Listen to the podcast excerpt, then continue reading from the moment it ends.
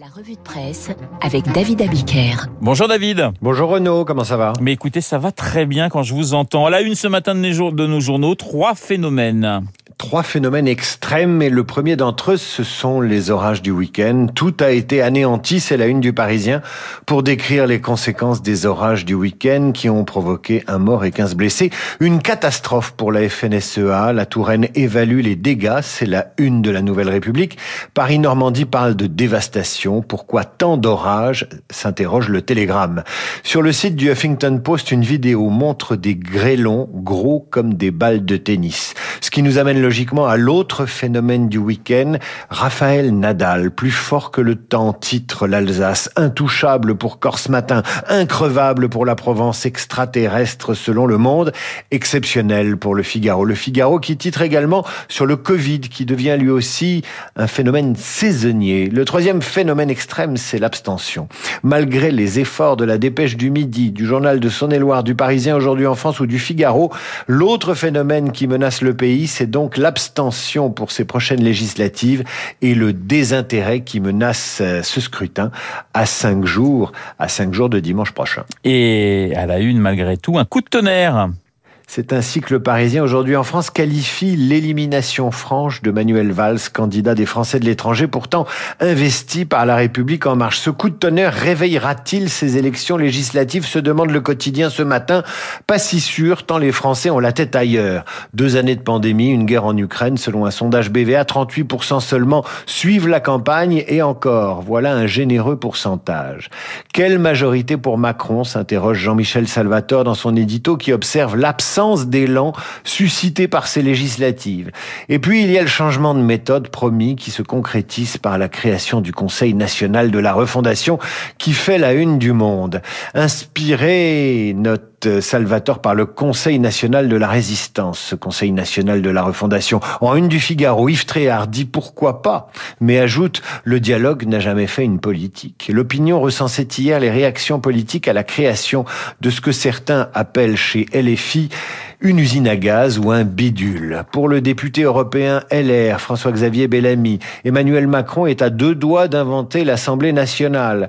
Thierry Baudet, président du Conseil économique et social environnemental, a cru bon de rappeler, juste après l'annonce présidentielle, que le Conseil économique et social existait. Mais la charge la plus virulente contre ce Conseil de la refondation, qui rappelle le grand débat lancé après les Gilets jaunes et la Convention citoyenne pour le climat, cette charge est signée du philosophe Pierre henri Tavoyot. Oui, pour le philosophe, Macron dissout à sa manière l'Assemblée nationale. Sur le site du Figaro, le président du Collège de philosophie se frotte les yeux. Pour le philosophe, la création du Conseil national de la refondation n'est ni plus ni moins qu'une dissolution. En clair, que dit Emmanuel Macron aux Français? Citoyennes et citoyens de France, vous pouvez aller voter par civisme les 12 et 19 juin, mais franchement, je vous le dis, aucun des défis importants ne sera plus ni examiné ni relevé par l'Assemblée au cours des cinq prochaines années. Et Tavaillot s'interroge, a-t-on jamais vu une assemblée aussi symboliquement dissoute avant même son élection? Avec ce Conseil de la refondation, la représentation nationale, écrit-il, va se retrouver éparpillée façon puzzle. Au lieu d'installer une instance douteuse et incertaine, écrit-il, la tâche de la refondation doit être confiée aux trois assemblées, nationales, Sénat et Conseil économique et social. Si tel était le cas, les citoyens pourraient se rendre aux urnes dans quelques jours en se disant que leur vote pourrait peut-être servir à quelque chose.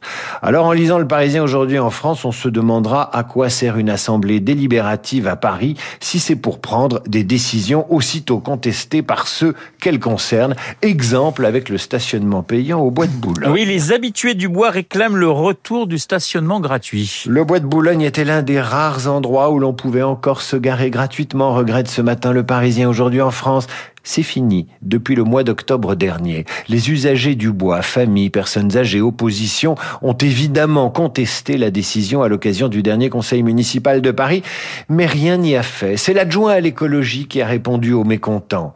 À 10 euros les 4 heures, le samedi reste très attractif. C'est la première, c'est la première fois que je lis qu'un tarif de stationnement payant peut être attractif quand les citoyens vous expliquent qu'il est dissuasif. Le maire de Boulogne, interrogé par le Parisien, n'est pas content non plus. Le stationnement payant au bois a été décidé unilatéralement par la mairie de Paris. Résultat, les communes limitrophes du bois, explique l'édile municipal qui propose un stationnement gratuit, vont se transformer en garage à voitures. Ceci dit que ça ne vous dissuade pas d'aller vous promener ou d'aller visiter l'exposition Antaille, le peintre hongrois à la Fondation Louis Vuitton, exposition qui fait la une du dernier numéro du magazine Connaissance des Arts ce mois-ci.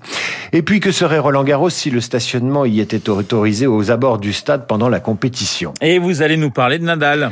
Il y a deux souverains en une des journaux ce matin. La reine d'Angleterre, tout de vert vêtue, qui du haut de son balcon regarde passer son propre hologramme dans un carrosse doré, comme annoncé par le magazine Point de Vue il y a quelques jours. Une reine en trois dimensions âgée de 27 ans dans un carrosse qui emprunte l'itinéraire de 1953 lors du couronnement de la jeune souveraine. Elisabeth, 27 ans pour l'éternité.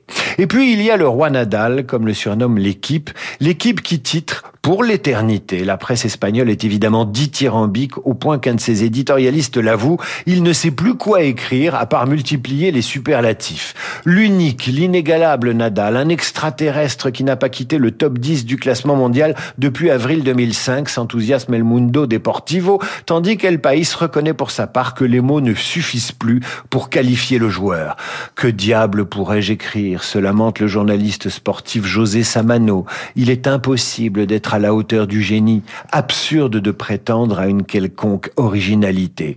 Il a raison, José Samano, quand c'est génial, c'est génial, pas la peine d'en rajouter. À demain, Renaud. À demain, mon cher David, en pleine forme, je l'espère. David Abiker pour la revue de presse, comme tous les matins sur l'antenne de Radio Classique, à retrouver euh, sur notre site. Dans un instant, un philosophe, et pas n'importe lequel, Luc Ferry.